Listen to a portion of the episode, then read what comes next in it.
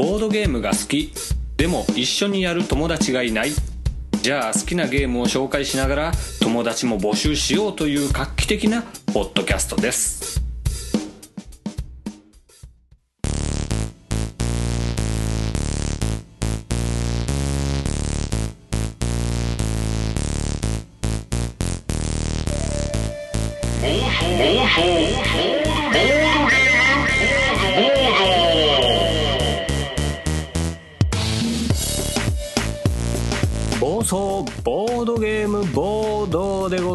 お久しぶりです。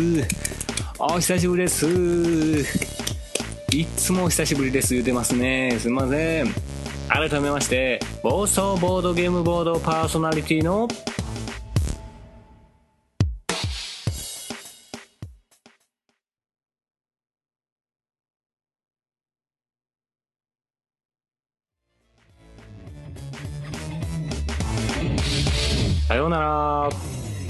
ょいちょいちょいちょいちょいちょいちょい終わるかい。終わりかいもう嘘ですよ。なんて言ってますよ。コウジと申します。よろしくお願いします。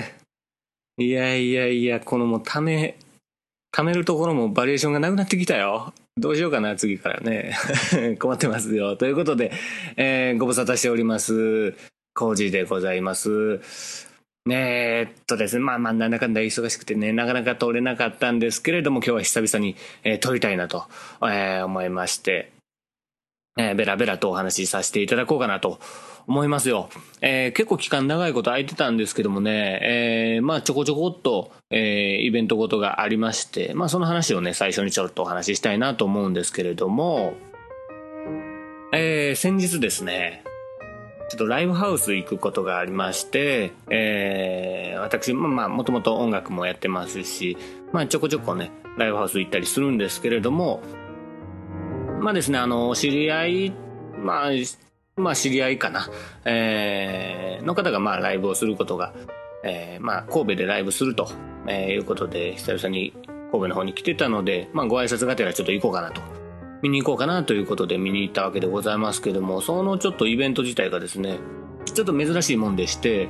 えっ、ー、と、普通、まあ、ライブハウスでのライブってなると、ほとんどが対バンって言われるような、えー、やり方で、まあ、いろんなバンドさんがこ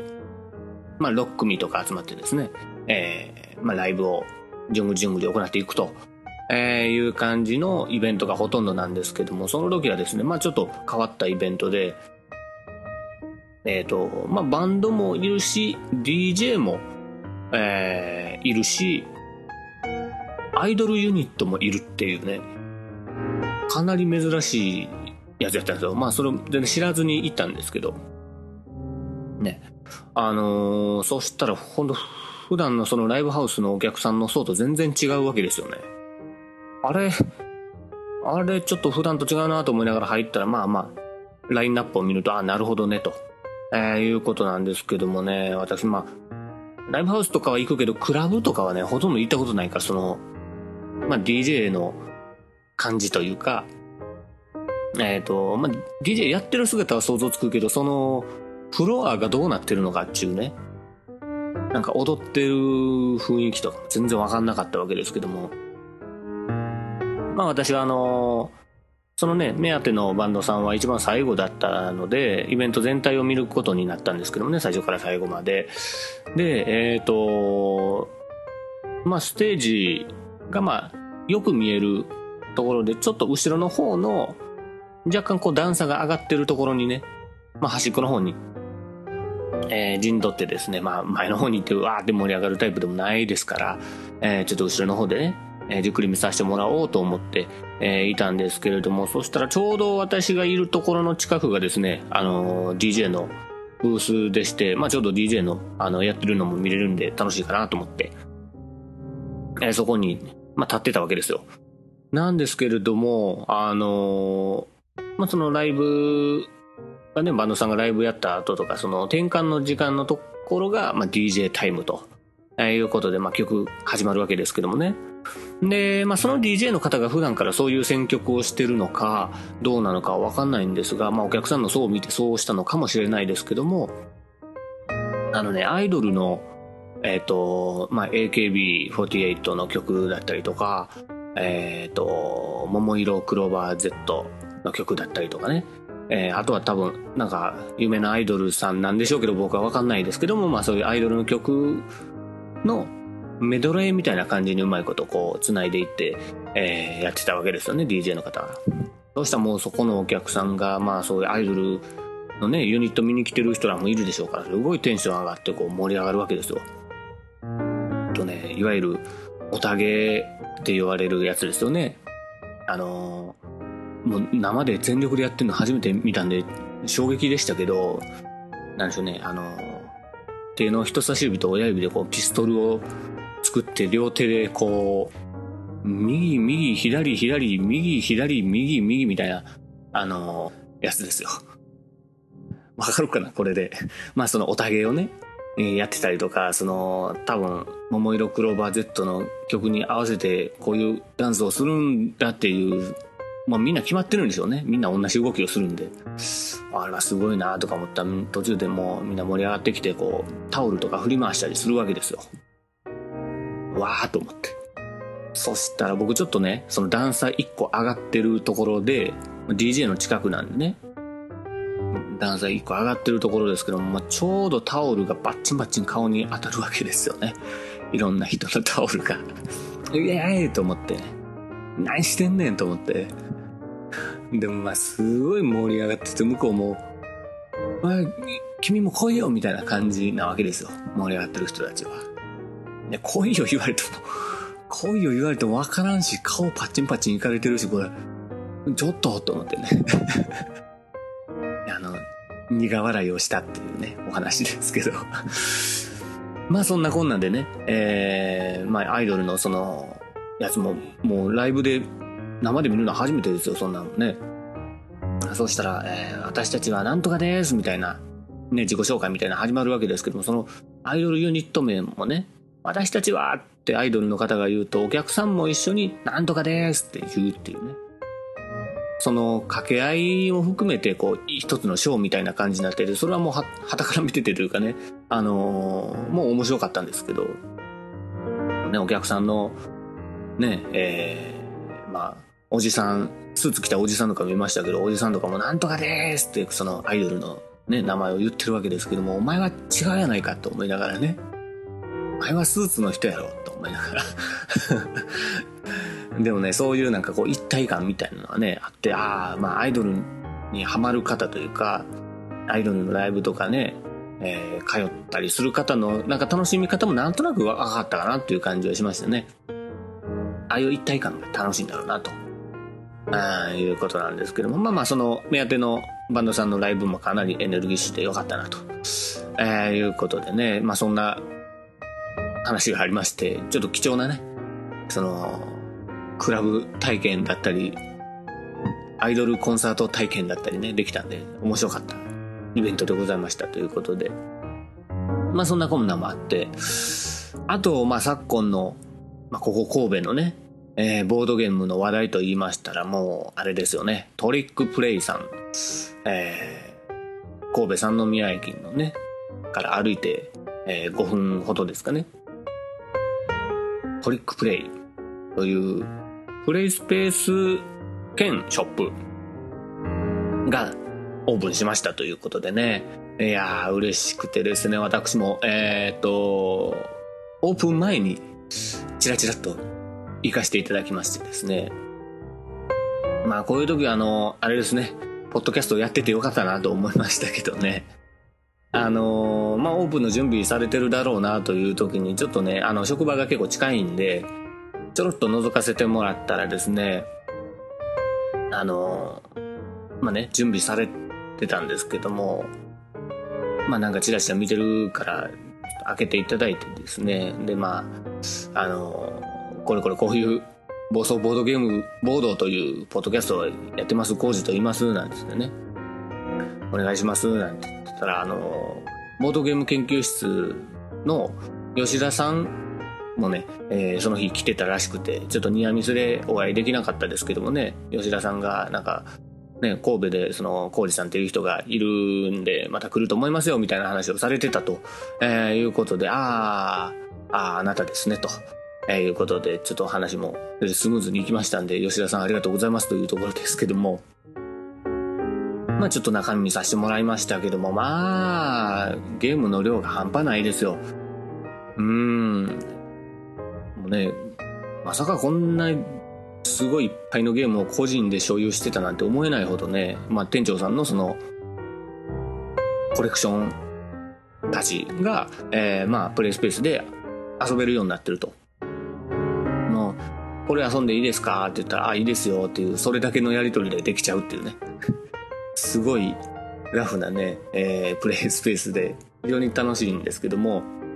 それでまあその日はご挨拶だけでえー、帰りまして。で、まあ、オープン当日ですよね。えっ、ー、と、オープン当日、まあ、普段は、えー、確かお昼1時からオープン、13時オープンのはずなんですけど、オープン日だけは、えー、19時オープンやったんですね。夜の7時オープンということだったんですけども、えー、まあ仕事の休憩時間にね、パッと、えー、オープンだからちょっとご挨拶がてら行こうかなと、えー、思いまして、えー、行ったところ、まあ、数人、まあ、お客さん、まあ、店長さん以外にも、えー、お客様いらっしゃってですね。んで、まあ、お話しされてたようなんですけども、入ると、あのー、うちのこのポッドキャストにですね、よくお便りいただいてますティクリスさんと初めてそこでお会いしましてですね。ワーオですよ。ワーオという体験をしましてですね、わら、ああ、いつもお世話になってます？なんて言いながらね、デクリスさんにご挨拶しながら行ったわけでございますね。まあ、そんなわけで、まあ、会員証も作りですね。まあ、そこを後にしまして。で、仕事終わった後にですね、結構ギリギリやったんですけども、バッと。もうね、オープンしたということでお客さんもいっぱい入ってるかなと思って、それ見に行こうと思って。行ける、まあ行ける、そのね、パッと行ける距離にあるっていうのは本当ありがたいんですけど、パッと行きましてですね。そしたらちょうどあのね、神戸二人用ゲーム会とか、えー、やってます、リスナーの佐藤さんですね。佐藤さんも一緒に、えー、行けたのでね。あ、ど、どうもですっていう。どうもどうもなんて言って、あの、ちょっとだけですけども、一緒にゲームできましてですね。いや、ありがとうございますと楽しかったですというところで、まあ、今回もね、あのボロ勝ちしてしまったんでね、佐藤さんには申し訳ないなと、えー、いうことなんですけどもね、えー、ありがとうございます。ということで、あのー、まあ、僕はこれからもちょこちょこトリックプレイさんには進出鬼没になるかなと思いましてですね、えー、よろしくお願いします。あんまし長居できないかもしんないんでね、まあ、職場の近くっていうことなんで、仕事の日にちょろっと寄ったりとかすることが多いかなと思いますので、まあでも、あの、いっぱい遊びに行かせていただこうかなと思いますということで、トリックプレイオープンしましたのでね、でぜひ皆さん、遊びに来ていただきたいと思います。一緒に遊びましょう。よろしくお願いします。このポッドキャストはブログで配信しております。URL は http bodobodo.seesaa.net http コロンスラッシュスラッシュボドボドドットシーサー .net です。こちらにアクセスしてください。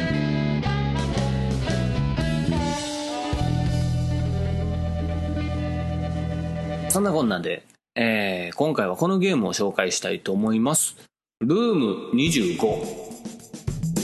これ、ルーム25っていう読み方でいいのかな？ルーム25ですか？わかんないけど。えー、アタック25みたいですね。ルーム25です。こちらメーカーがですね、フランスの、えー、なんて読むのかな？マタゴット。間違ってたらごめんなさいね。マタゴット。M-A-T-A GOT またごとみたいなやつですよ。で、発売されたのは、これはもっ、原版、もともとは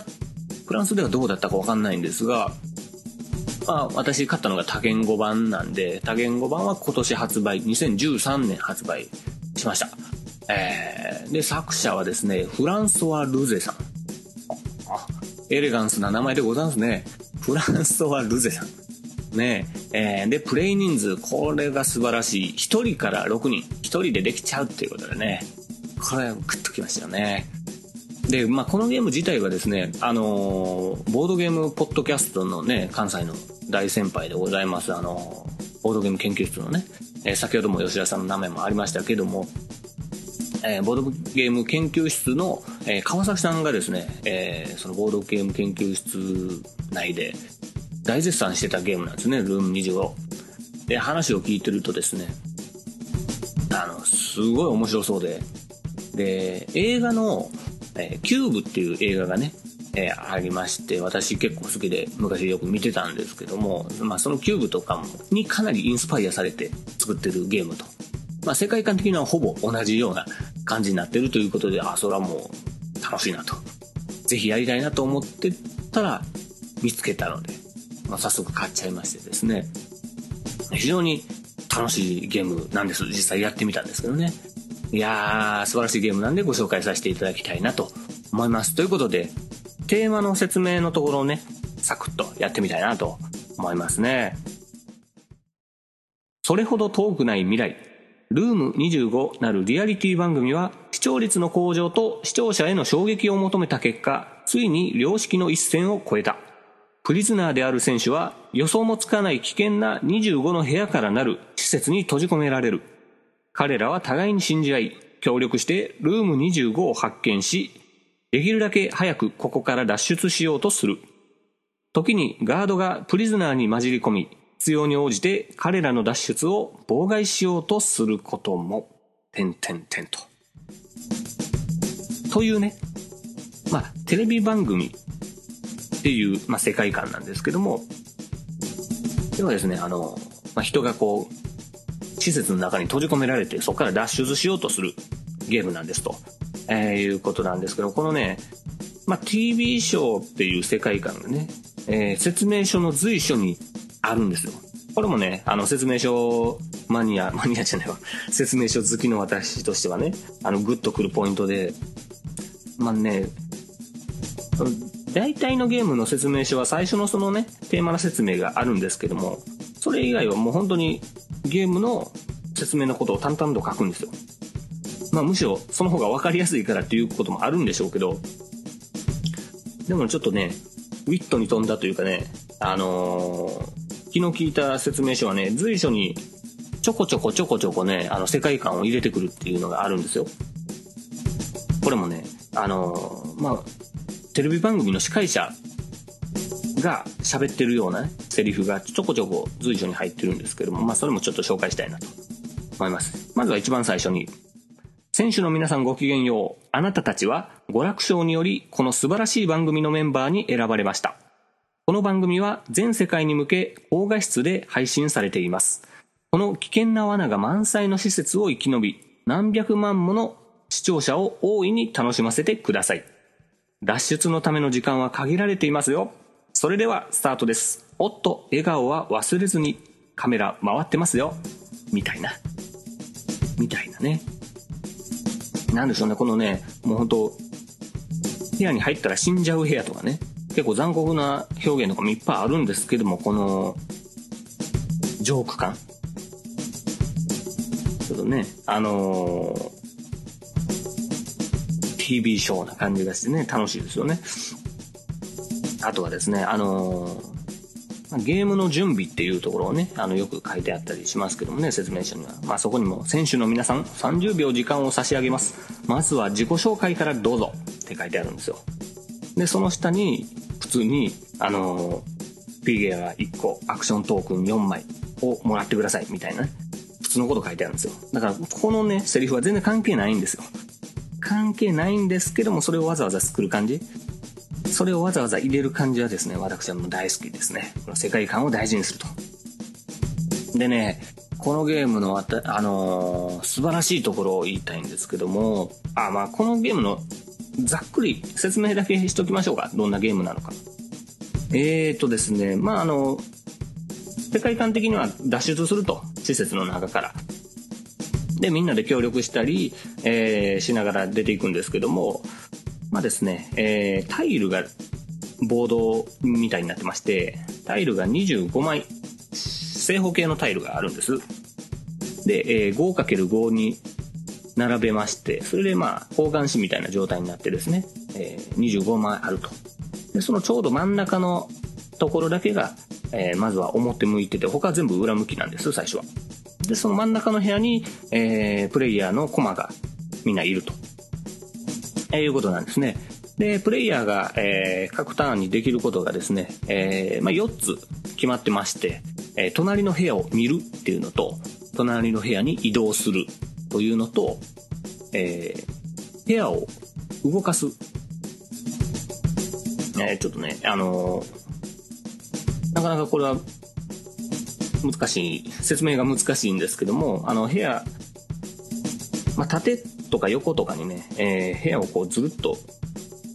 移動することができるんです。5×5 になってるんで、その1マスをずるっと横にずらして、スライドウェイ的な感じですね。ずるっとずらして、はみ出た部分が反対側の方にまた戻ってくると。いうような感じになる、えー、部屋を操作するというものと、あと、押し出しっていうのがありますね。自分の、自分と同じ部屋にいる人をドンと横の部屋に移動させることができるという、この4つの行動ができるんですけども、それをまあ毎回、え、どれしよっかななんて、考えながらやっていくと。で、部屋を、部屋のところに入ったら、こう部屋が表向くので、で最終的に出口となるルーム25っていう部屋を頑張って探して、そこにみんなで到着して、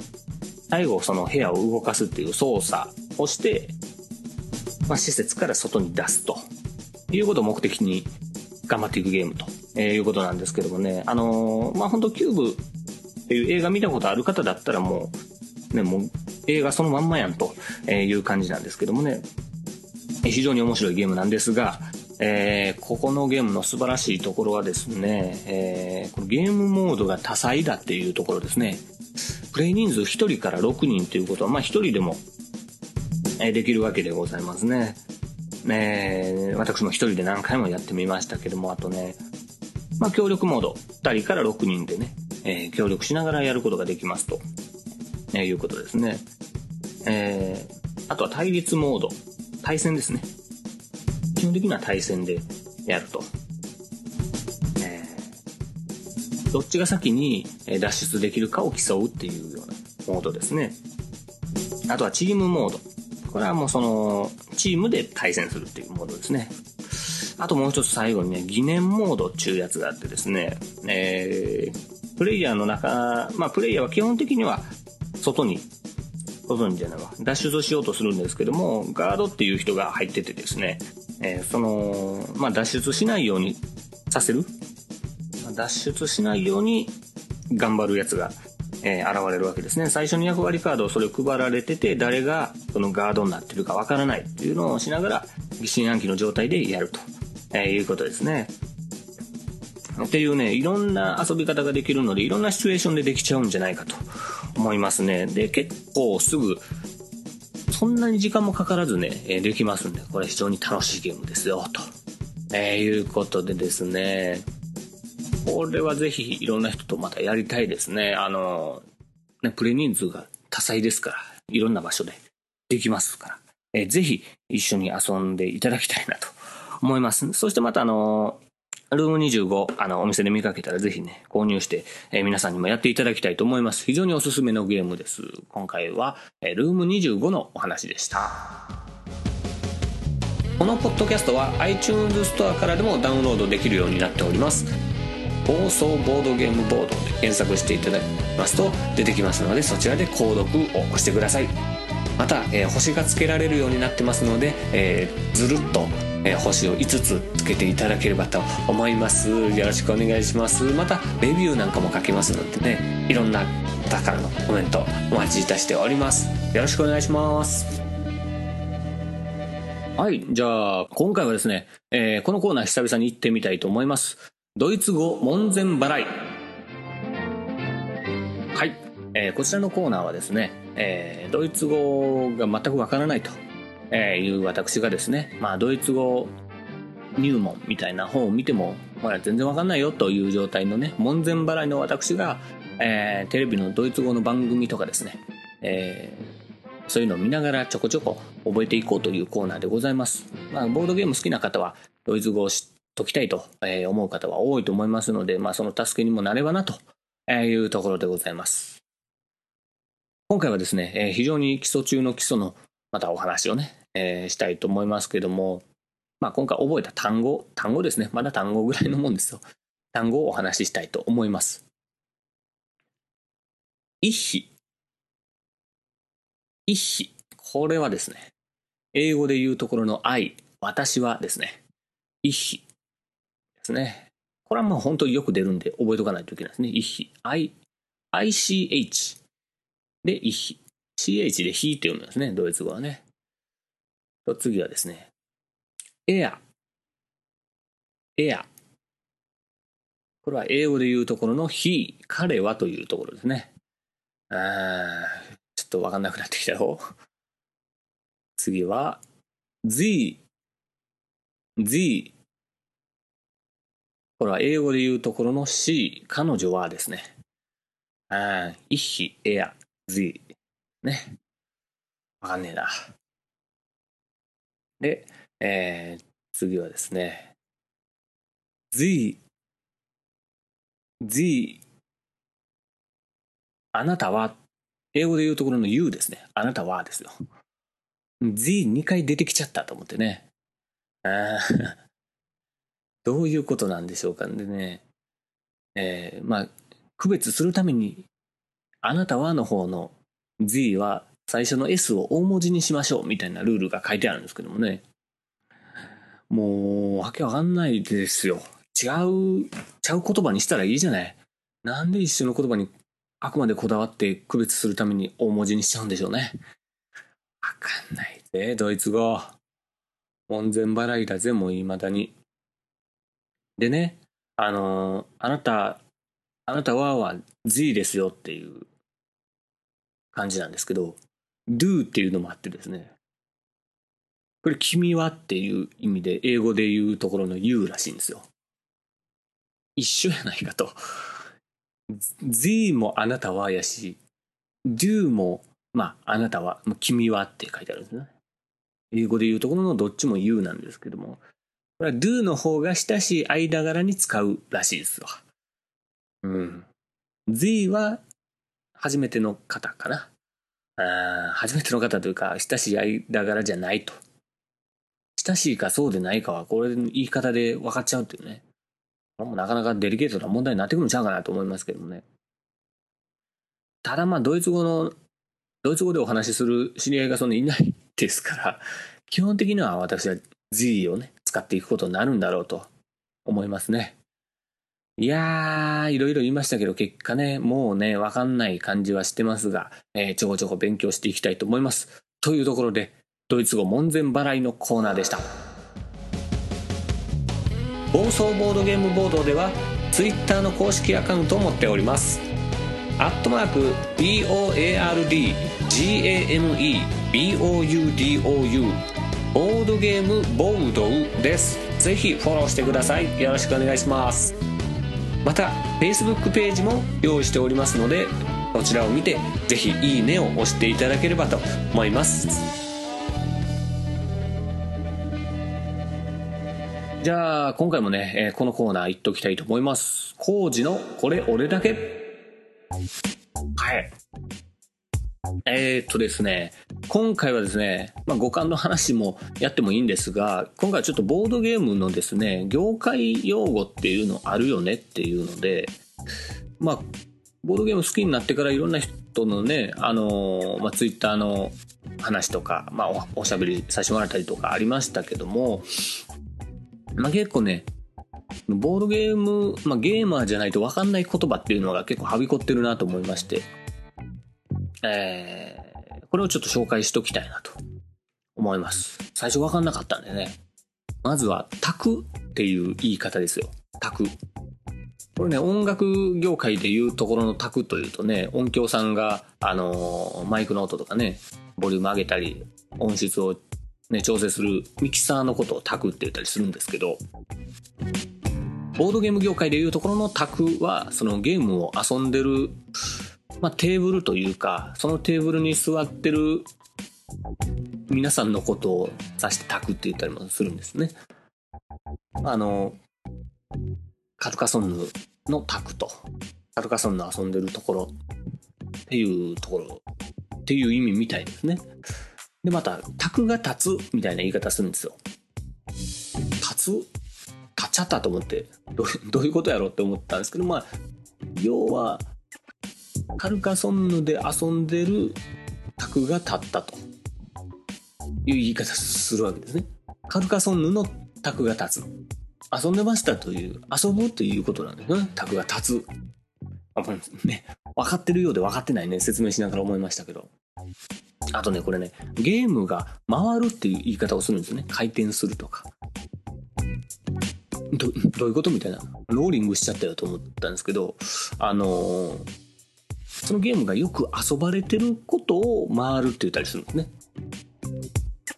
そうね、ヘックメックの卓が立つ。ヘックメックの卓が今日はたくさん立ってたねと。あヘックメックがよく回りましたみたいな言い方をするわけですよね。回ってましたみたいな。ヘックメックが回ってるっつうのね、なかなか初めて聞いたらイメージわかんないですけど、まあそのゲームがよくこう遊ばれてるよと、えー、いうことらしいんですね。まあ、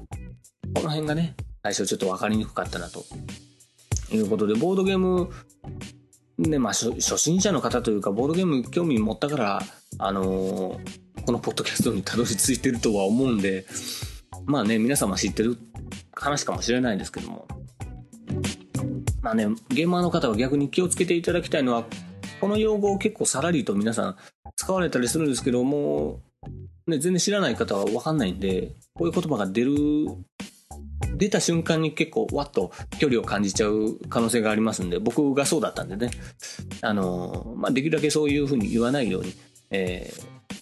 ー、ね、してあげてほしいなと思います。また逆に、えー、初心者の方はこういう言葉を使うことで、えー、ゲーマーにね、立派なゲーマーに一歩近づいたんじゃないかというところで、このボードゲーム業界用語、僕が感じたところをご紹介しました。まあこれだけだとちょっとあっさりしてるんで、もう一個だけちょろっと言っときましょうかね。まあ五感の話ですよ。えっ、ー、とですね、結構昔になるんですよ。最近はね、あんま考えてないんですけど、五感で、まあ五感が強い言葉、弱い言葉とかね、えー、いろいろ考えてたんですけども、国の名前ってあるじゃないですか。ね、ジャパンとか、えー、チャイナとかね。まあドイツだってそうですよ。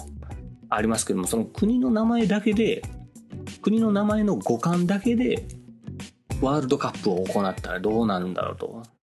個人的にはすごい面白い企画をね一人で考えて一人で遊ぶっていうねやつをやってたわけですよねえー、っとねそしたらね知らない国の名前とかを調べ出すと強いのいっぱい出てくるんですけどまあジャパンはまあ、そんなめちゃめちゃ強くないですよ。まあ、ちょっとね、チリとかに比べるとだいぶ強いかなと。まあ、チャイナよりも強い気はしますよ。まあ、五感の話ですよ。五感だけのね、話ですからね。えー、まあ、でもね、ドイツはちょっと強いですよ。ドイツ。強いでしょ？でもね、アフガニスタンとかに比べるとね、ちょっと弱いんですよ。アフガニスタン強くないですか？ちょっとね。とか思ってたらですね、一番僕が、まあ、いろいろ見て、今のところワールドカップ優勝してるのがですね、ユーゴスラビアなんですよ。ユーゴスラビアですよ。ああのね、なんでしょうね。ドイツとかの強さってなんかこう、国のイメージもちょっと入っちゃってるのかな？わかんないけど、こう、ドイツ、ブラジルとか、その言葉でボンと強い感じのは、もう、斧とか剣とか持ってる戦士がね、想像つくわけですよ。ワールドカップ言うてるのに戦士とか言ってもよくわかんないですけど、かなりこうパワーな感じがするんですけど、ユーゴスラビアについてはですよ、U の時点でちょっともうすごい余裕があるわけですよ。余裕の U かわかんないですけど。U ユーでこうもうかなり上の方の立場な感じがするんですね。で、ユーゴスでも強い強い感じ、ゴスとした感じ。